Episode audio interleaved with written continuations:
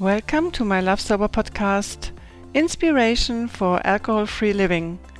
I'm your host, Chris Hartle, certified This Naked Mind coach with Annie Grace and a flight attendant with a big German airline.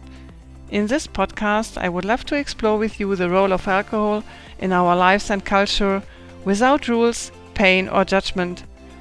I would love to inspire, motivate, and support you on your journey into an alcohol free life, listening to real stories from all over the world. I would love to talk to people in German, English, and Spanish. And if you would like to be part of this mission, please send me an email to chris at lovesober.de. But now let's start, and I hope you enjoy this episode. I don't really like to use the term rock bottom because I don't really think you need the rock bottom, but that was my moment where I drew the line in the sand for myself yeah. of like, okay, I cannot keep doing this. I cannot keep accepting this amount of drinking from myself.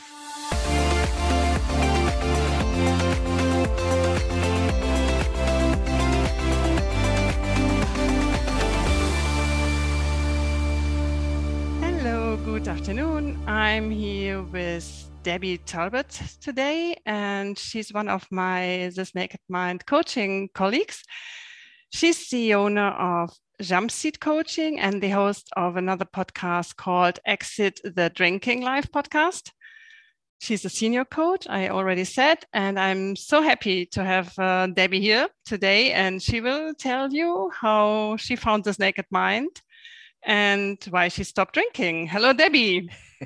hey, Chris. Thank you so much for having me here. I am so honored to be a part of your podcast and to be uh, helping, hopefully, in some way, the listeners who listen to your episodes.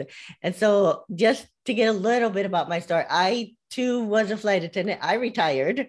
So, I recently retired in 2020.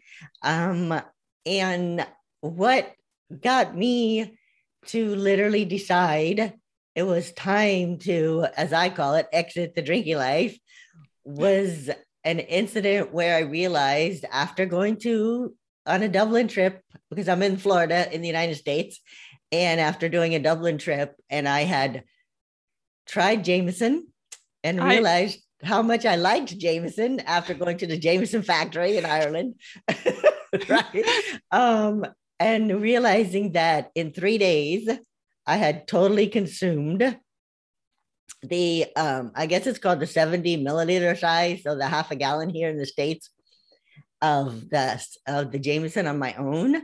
I knew that if i kept that type of rate and pace of drinking up and i was already 59 at the time if i kept doing that i was going to be the person that would end up having lost everything because uh, at that moment in time to the outside world my life wasn't impacted. And really i had no i didn't have any duis i didn't miss work. I didn't show up to work you know having consumed alcohol. But that amount to me i knew it was too much to keep doing. Hmm. so when you came back from this dublin flight no?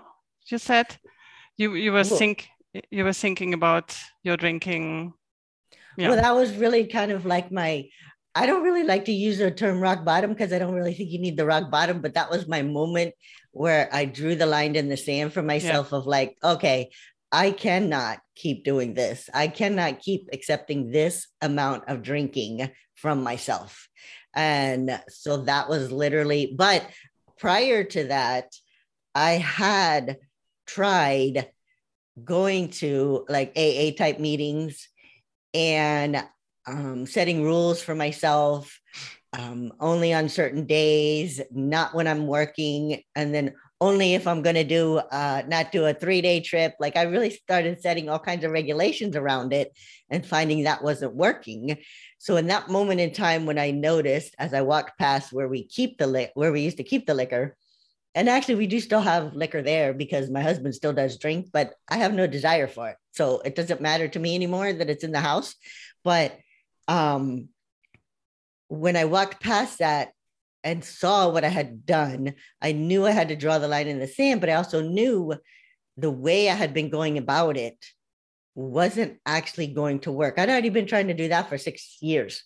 So the shift I made was I decided, okay, I'm going to stop trying to stop this behavior and I'm going to start trying to find out what do I actually want from this alcohol. Exactly. And so when I shifted what I was making my goal become, that's when things shifted for me. But how did you know that you had to to do this? Did you have you yeah, have you heard about books? Have you heard about other possibilities? At that point, at that point, sis, I had not. However, what I had been doing was I was um, becoming a certified coach with a gentleman called Michael Losier, where he teaches about the law of attraction. So, how to attract what it is that you want. And so, the first thing that you do there is you ask yourself, So, what do I want?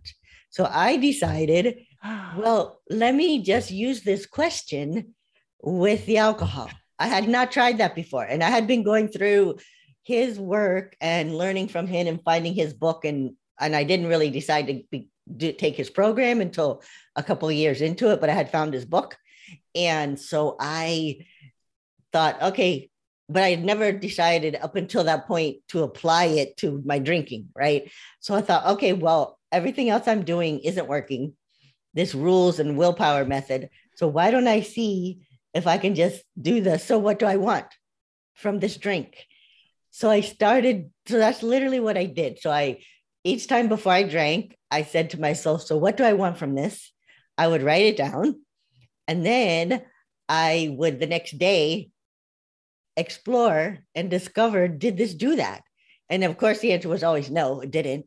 And then I was finding out I was wanting uh, relief from stress. I was wanting to connect with my flight attendants, right? Because every time we go to work, it's new yes. people that we're meeting, right? And so I did it. I was very uncomfortable meeting new people all the time. Yes, I could show up and do the job and do my task in the job, right? But when it came to the socializing aspect after work, that part was harder for me, unless I had my friend alcohol.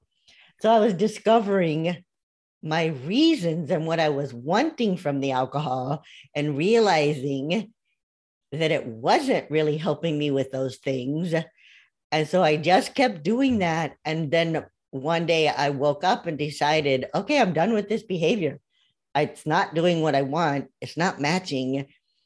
But I didn't believe it would last because it just felt too miraculous.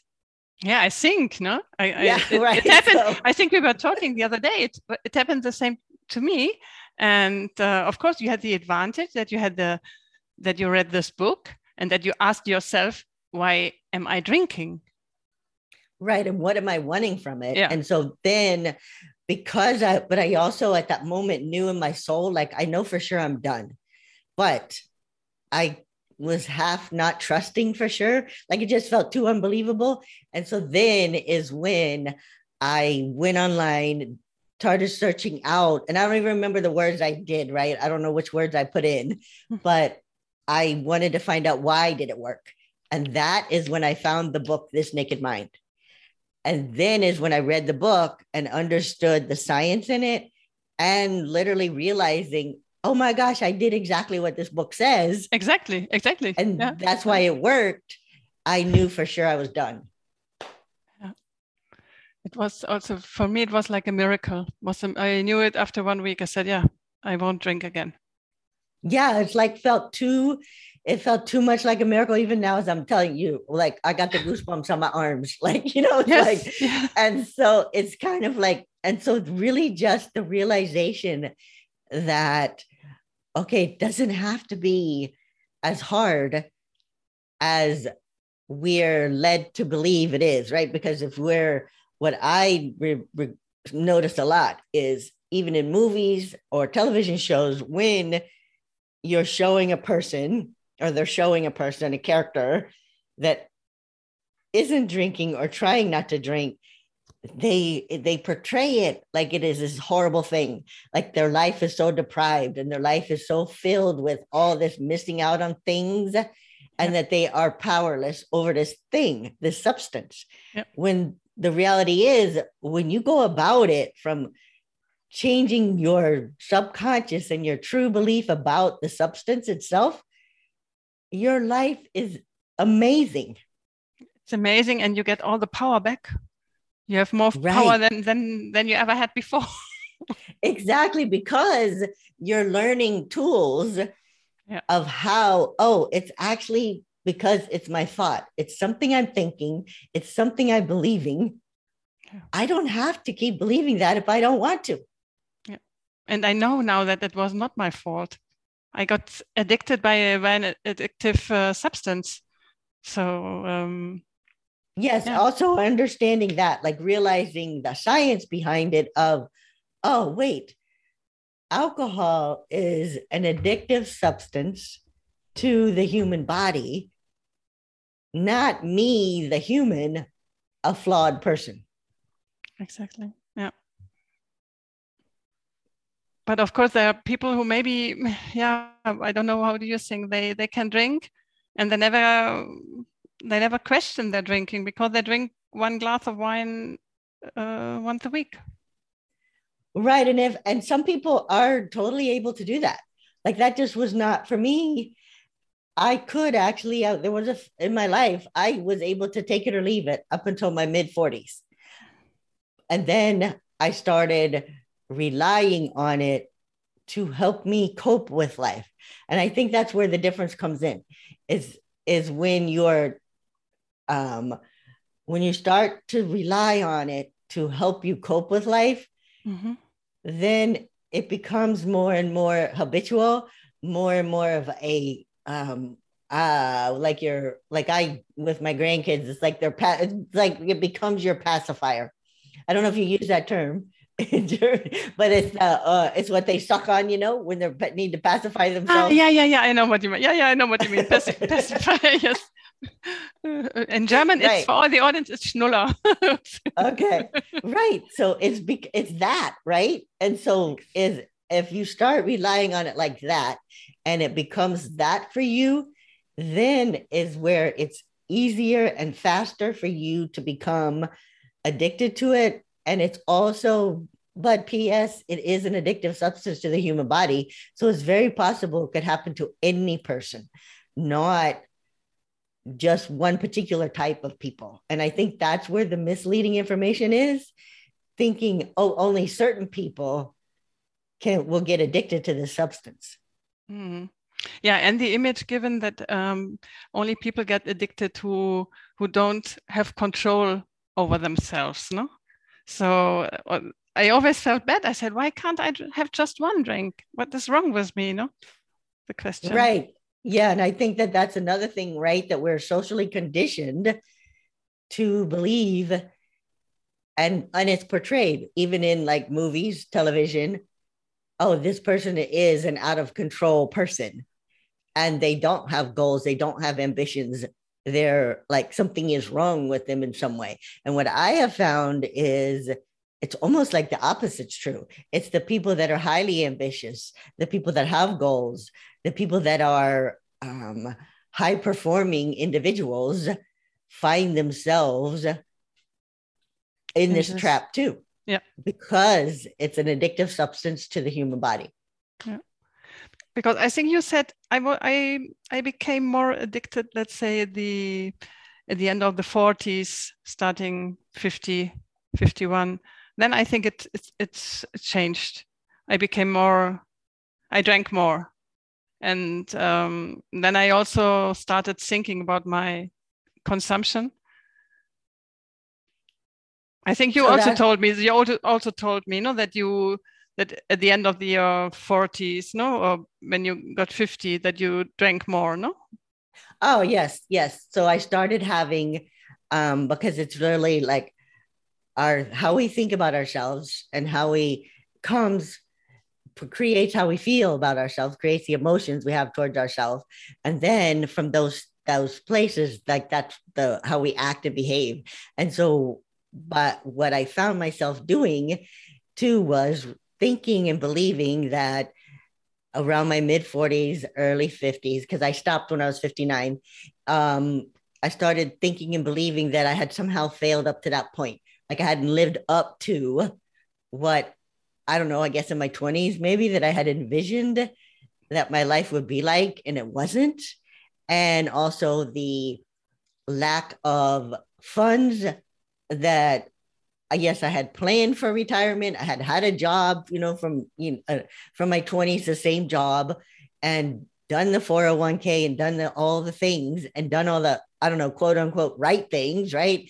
But yet, I didn't see how I was literally going to be able to actually ever retire in a hmm. fashion in which I wanted to, right? And so I kept telling myself all these failure stories about myself. And so as I was doing that too, I started to rely more on alcohol to not to numb out how I was thinking about myself, about how far I had not come, quote unquote.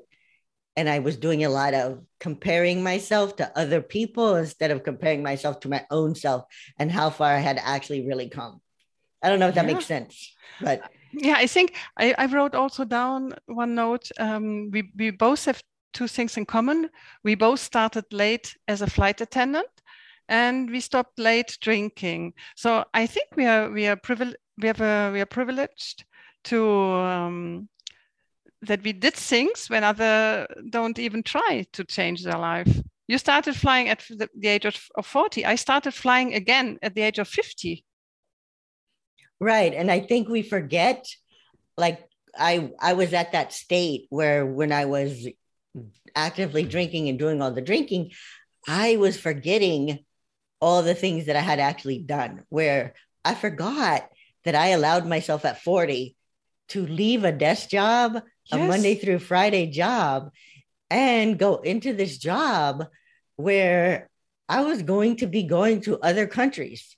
Of course. And that was something I had. I had I been. I don't even know if I'd even been. Yes, I had been a couple times to other countries by that point, but it was like I forgot to. I wasn't giving myself credit for all the transformations and the transitions in life that I had actually done, and I think part of it was because I was relying on the alcohol, so I was numbing myself and numbing my own mm-hmm. joy, like what we understand now, what alcohol does to us, where it robs our joy, right?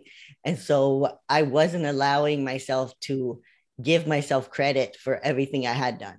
And so I think that too. And so I was really, um, for me, I was relying on it as sort of a self medication, so to speak, mm-hmm. to um, um, numb myself away from what I viewed as all my failures.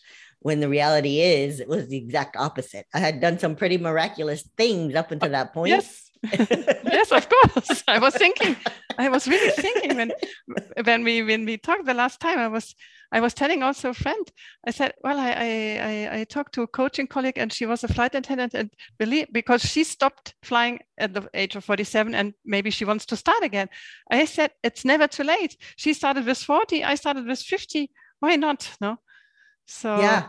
Yeah. And I think we get into that habit and we're also socially conditioned to think and feel and believe, especially here in the United States. Oh, once you hit 50, forget it. Life is half over. like, why bother? like, uh-uh. right? Yeah. And and it's literally just not that way. No. It's I mean, so now my thoughts are no, wait a second. When you hit 50, life is only just beginning exactly and it's beginning now when i stopped drinking also my the feeling my feeling is is so much different i'm feeling myself my body my mind i'm i'm feeling different totally you know what i discovered which was totally unexpected is all those things that i thought were happening to my body because of aging like the aches and pains like the um, exhaustion like some memory things um, and even the joy in life, I literally thought, oh, well, this is happening because I am now 59 or I'm 55 or I'm 50 something, right? Okay, these are these things are happening. I'm gonna have to accept it. Like my husband and I, my husband is is Cuban. And so his mother always had this saying, of aging isn't for the weak. And then in Spanish, la mano is like the adding of numbers. And so we would make this saying, this joke between us where we would say the word Lamano and then flash our hands of in tens of like adding up numbers, like decades, right? Okay. And something would happen and we would be like, oh, it's Lamano. And we would flash the numbers and we both laugh about it. But it turns out once I let alcohol go, all those things I thought were from aging, like the lack of energy, like the um, aches and pains in my body, and and the memory things. I I have more energy than I had when I was 40 when I started flying. Exactly. Yes. And my memory is better. I am learning all of these new and different things like this neuroscience stuff, the brain science stuff, how to coach people, how to support be a, a whole basically now i am on my third act right career so to speak yes. as a life coach it's so great what you did and i'm uh, 64 yeah it's it's amazing congratulations now you're really like um yeah i want to be like you when i'm 64 so no and and i think we can both show the, the other women that that it's never it's never too late no never too late to to start and um yeah how many? Right, 100, well, you 100%. Are, yeah, you're a tiny habits certified coach. Maybe you like to tell my audience also a little bit um, what is this with the tiny habits. I think it's also uh, very interesting. Okay. So one of the biggest things too is um, if we can learn and understand to celebrate the tiniest of things so I have this, um, I am a tiny habit certified coach through BJ Fogg. He is a, um, a human behavior kind of specialist. And so he has, his work has proven and shown that it, habits aren't literally this 21 day thing that makes a habit stick. What actually helps a habit stick and makes a habit stick, a new one, is how you feel about the habit. So the tinier you can actually make the start, so really taking the starter step of the habit. So let's say that you want to exercise more. So you're realizing that you're not exercising in a, as much as you would like to exercise. So whatever the exercise is, so let's just say you're going to move your body more. Well, in order to do that, you first, for most people, need to put on a particular type of shoes, right? Tennis shoes or not not your high heels, right? Yeah. So the habit can actually become the tiny habit part of it can literally become the starter step, which is putting on the shoes and then celebrating that you put on the shoes. And when you celebrate these moments of the starter steps of the habit, that tiny celebration you give yourself, and it's an instant kind of celebration, like either saying to yourself, Yay, me, or smiling because you did it, or giving yourself a high five, or literally going as far as like snapping your fingers and doing a little jig for yourself, right? But mm-hmm. this little instant celebration of something that you did, what that actually does is help your brain tap into your own reward center of the brain and that is the part that helps the brain remember to do this action. So, does, so does that make, does that kind of? Yes, yes, yes, for sure, okay. for sure.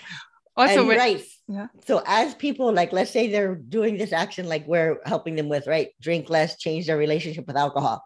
So if you like, just like what we did, finding out from ourselves what we want from it. So if you're the new habit you could create for yourself is before after I notice I want the drink and after I have it totally ready, right? So let's say you, it's habitual, you put it in a particular type of glass, you have, you, you sit maybe in a particular chair when you're going to have your alcohol beverage, right? Well, after you've done all that and you sit in the chair, you will, I will tell myself, make a note to myself, one thing I think this drink is going to help me with and celebrate that you put that down. And so starting there, because what that does is first it puts a pause between the automaticness of the drink. Of the create, you know, putting it together and creating it and then having it. So it pauses, brings in some more conscious awareness to you of what you're actually wanting from this, and then allowing you to purposely know why you want it. So you're taking away some of the automaticness. And then the next day you can relook at that and find out if it actually did what you wanted and choose on purpose is this something that I actually want to do? So that can really become how you can have the, and then celebrating that you actually paused and made a note just to find out what you want from it. Because cool. that is really the starter step of this. Very, very no, it's very interesting. I will put all the information, of course, also in the in the show notes. So if you might be interested, my audience might be interested in the tiny habits. I've I looked it up already in internet. right. Yeah. yeah. and there is a there is a process where uh, they offer a free five days of going through the the program, and so you do get assigned a coach okay. from Tiny Habits. So people that are actually certified by, by BJ Fogg through the five day program to help you with. And then they, BJ and his company, they send you little videos and emails. And then you also get uh, insight from a coach and you can ask the coach questions and they'll help you build up these tiny habit recipes and yeah. so to help you so you can experience over the five over a five days and they you need to sign up by a friday and they do this on every monday Cool. And so this will really mm-hmm. help you get a feel for what this process is like. Yeah, I think we both know it. But um, of course, when you stop drinking, you have to change some habits, no? And uh, your life will also change. Right. And I think part of the process is, and why I think it's beneficial to have a coach is because this is new and different for you, right? So maybe you're able to have less of the alcohol and shift up your relationship, then how am I going to figure out how to be this new and different person in the world now without uh, how I looked at it at the point when I was leaving was my friend alcohol, right? So you're letting go of this friend, or like I refer to your pacifier, right? And so yeah. now, how am I going to be in the world? that is so socially conditioned to believe that alcohol is a part of everything of life, how am I going to be able to show up in a world with that? And a coach, especially one that has been there and has yeah. transitioned their own relationship with alcohol, is the ideal way to help you go through that. And I honestly believe that having a coach for a year is the best thing you can do for yourself as you're yeah. transitioning and, and letting yourself be who you are in the world now without alcohol. Yeah, it also takes um, takes time because they say if you are drinking, for example, 30 years, you cannot maybe quit in in 30 days or from one day to another. It takes also time to to make this to make this change huh, possible.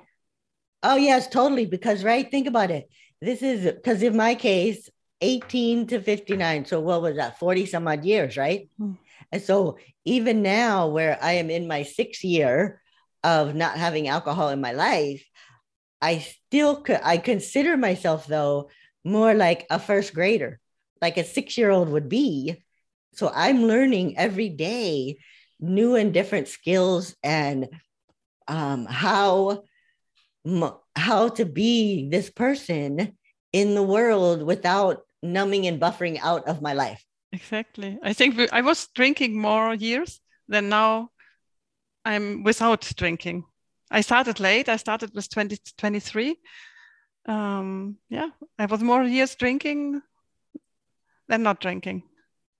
Yeah, I know. And so we really, so really receiving support from someone who's been there, done that is the best gift you can give yourself to help you navigate, especially your first year of the transitioning away from relying so much on alcohol and transforming your relationship with alcohol and then letting yourself live and be an experiment out in the world without for, alcohol for sure you're also maybe we can we can talk also a little bit about the the path this is a program Annie Grace is also offering because i haven't done the path but mm-hmm. i know you are a coach no you're coaching people through the through the path maybe you can give my yeah, audience so... also a short. yeah, well, I think it's so always good path, to have experts. right. Well, so the path is, uh, and it actually is a year long program, right? And so the path is a membership style program where every person in the path is learning how to do exactly what you're doing. And so you have a community of people that, yes, you have the resources and the training that you're receiving, you have the coaches that will support you and help you see what it is you can't actually see. Right. So the coach is kind of like a flight attendant, right? We're going to help you leave everything, exit, come this way, leave everything. Very right? good. right. So we're going to help with that. And then you also have a community of other people doing the same thing that you're doing. So then this allows you to not feel alone in this transformation process. Sure. And so that's part of the things like because with my own coaching, and I know you talked about yours too, it's private and one on one, but I also am building and developing community aspect too, which is what you talked about you're working yeah. towards doing yeah. with yours also. Because I honestly feel like this community piece of it is a part that people want and need. I love it actually. I, I had done group coaching uh, last October for one week or for five days. And we were a group of sober people. So um yeah, so like um was a sobriety week. And people didn't drink uh, during this week and most of them they continued some of them started again but it was so nice because we exchanged so many um, yeah facts and um, it was really nice um, talks yeah right and it's literally like where people doing the same thing you're doing can actually share with you their tactics right? What yes. they're doing. And it'll give you ideas of oh maybe i'll try that for myself too. Let me see how that works for me. Yeah exactly. And in the past how um how often do they have classes or do they have uh, calls? Well in the past yes. it is designed where you receive one video a day so it is a 365 day program Ooh. you get one video a day Okay. And then uh, there's a community section. So, and then every single day, what a coach does a live Q and A in the community section. So that's okay. scheduled at different times throughout the whole time. And then also one a couple of times a week, usually two to three times a week. There are also Zoom coaching opportunities where it's group coaching.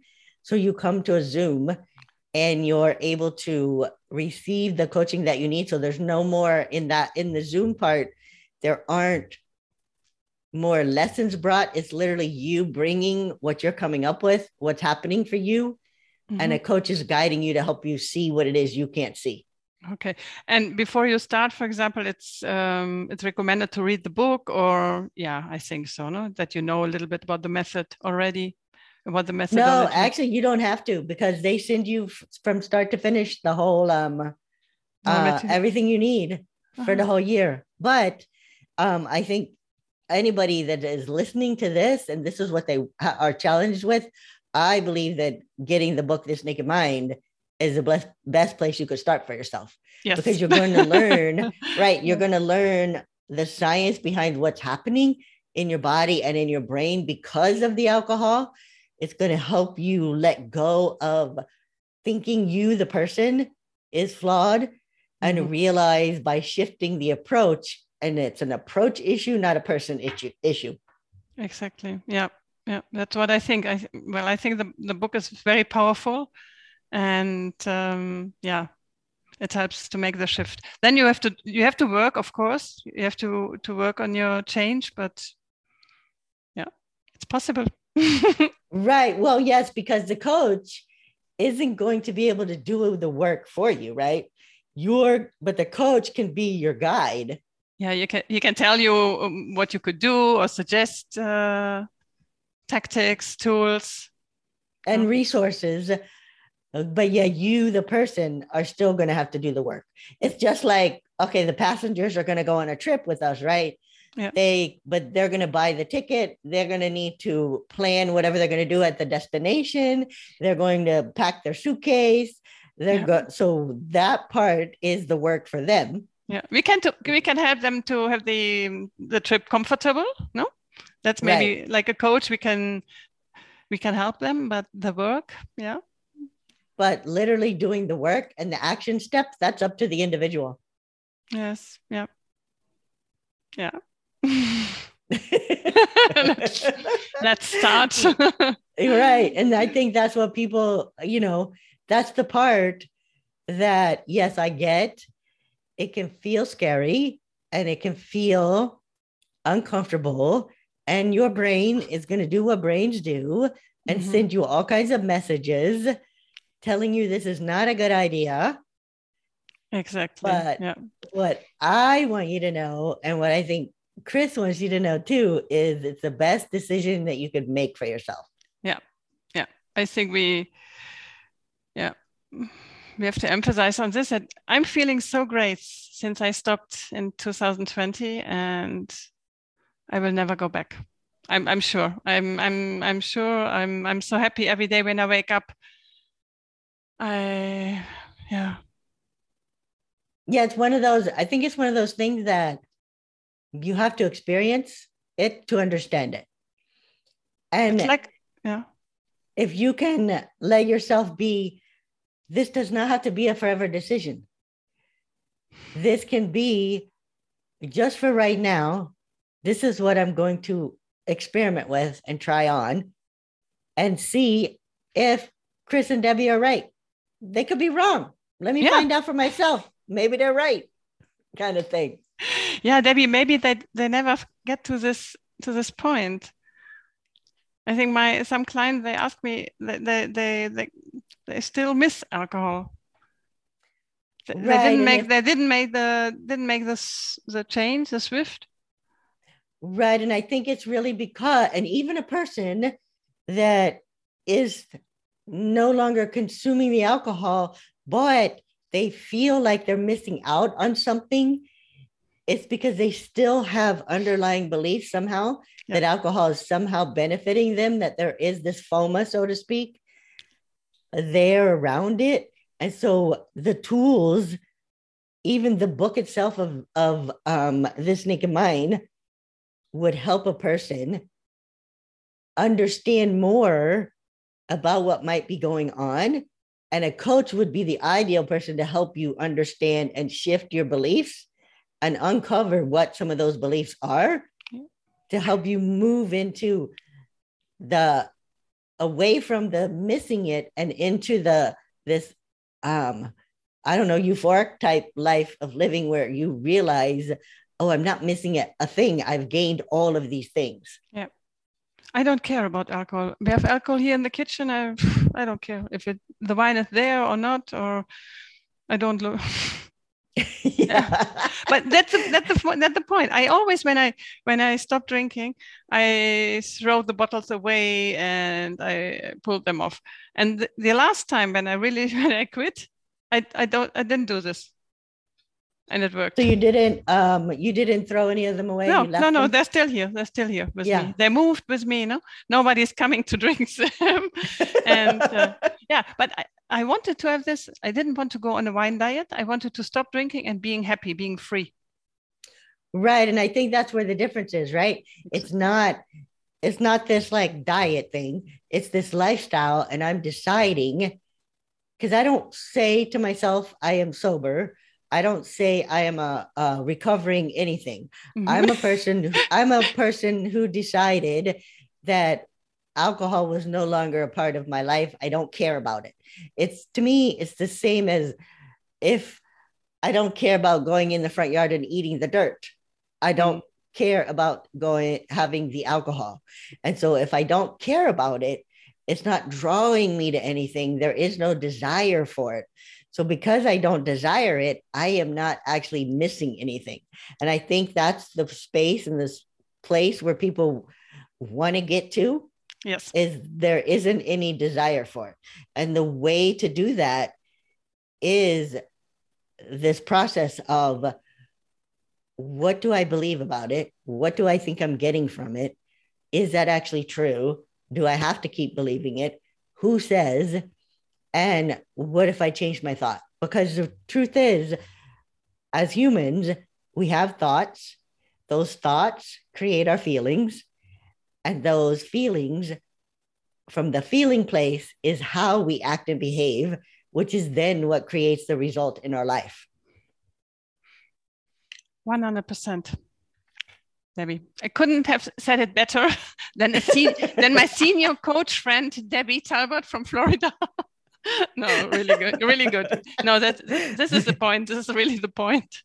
Right. Is understanding yeah. that. And yeah. when you realize that, and when you realize, oh, and P.S., I'm the one that has the power to change the thought. Yeah. And we don't really, and this isn't something that we're taught. It's not something we're taught in school. So this is something that's that you that is the best gift you can give yourself is learning that because you can literally apply that to anything in your life that you want. For sure. Yeah. yeah. We will do this. Yeah. yes. yeah. And we, we will help others do it too. Yeah. We hope that mo- many people can find the exit for drinking of drinking exit the drinking exit Yeah, the drinking life exit. drinking life, life exit, exit. that. Right. And, and, really what I'm what I really want people to find is the exit from that cycle, right? That cycle of you did the action, now you're shaming yourself, you're blaming yourself, yeah. you're not liking yourself, uh, but yet then you find yourself doing it again, right? And so that's the life I'm talking about is exiting that and finding relief from that. Yeah. Before we stop, Debi, where can my audience uh, find you? Oh, I am at um, my website is jumpseatcoaching.com. And that is um, like the seat the flight attendants sit in, right? Jump seat coaching. I love it. I love the name. and uh, that is the website. And that's the best way to find me.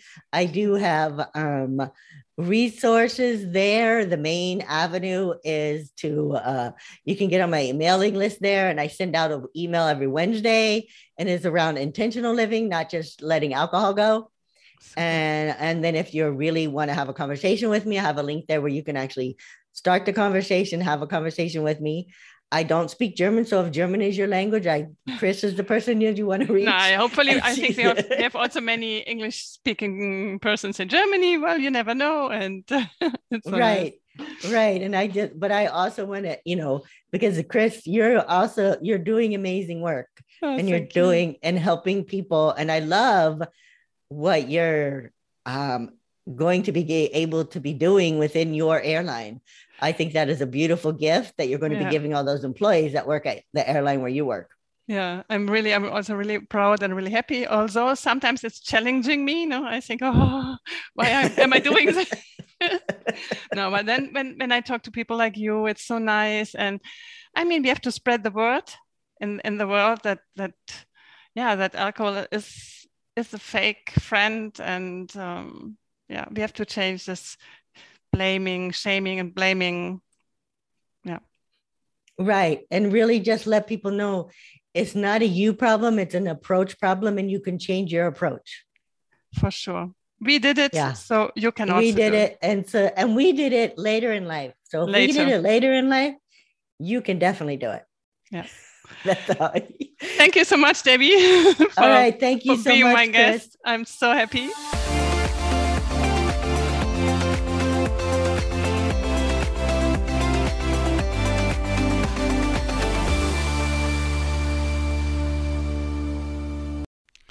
Thank you very much for tuning in and listening to my Love Sober podcast. I hope I could inspire, motivate, or support you a bit. My mission is to show you with enthusiasm and love that life without alcohol is so beautiful and that changes are possible. I stopped drinking at the age of 56 and started a podcast at the age of 57. So, where do you wait for? Start now. Everything is possible, no matter at what age. If you like to have support or just a chat, have a look on my website lovesober.de or send me an email to chris at lovesober.de. And if you like to be my guest, please write me an email. I also invite you to be part of my private Love Sober Facebook community with people from all over the world. You can find the links in the show notes. If this was kind of fun to you, I invite you to hit subscribe and share this with your friends and family. I would be grateful if you would take a moment to rate and review this podcast so together we could reach more people who are looking for an alcohol free life. Thank you so much for being my guest, and I can't wait to see you next Sunday. Bye bye.